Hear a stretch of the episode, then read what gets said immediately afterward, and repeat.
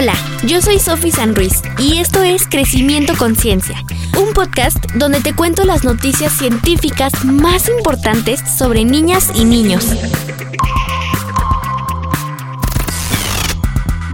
Un estudio de la revista Science Advances examinó a más de 380 niñas y niños de varias edades los especialistas encontraron una relación entre las bacterias del intestino y su comportamiento mental, además de las habilidades para aprender, para memorizar y de comportamiento.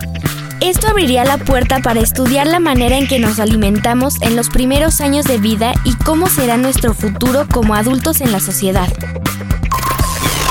La encuesta sobre uso de drogas en enseñanzas secundarias en España arrojó datos graves sobre la salud de la población más joven.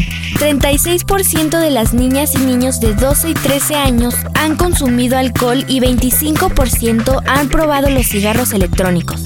Ambas sustancias son perjudiciales para la salud pues son altamente adictivas, dañan y ponen en riesgo nuestro organismo.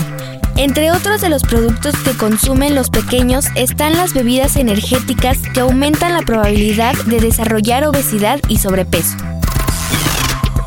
Crearon una vacuna contra el virus sincitial que puede afectar gravemente a niñas, niños y a las personas de más de 60 años. La vacuna fue aprobada en mayo y ahora está autorizada en Estados Unidos por la FDA y también en Europa por la Agencia Europea del Medicamento.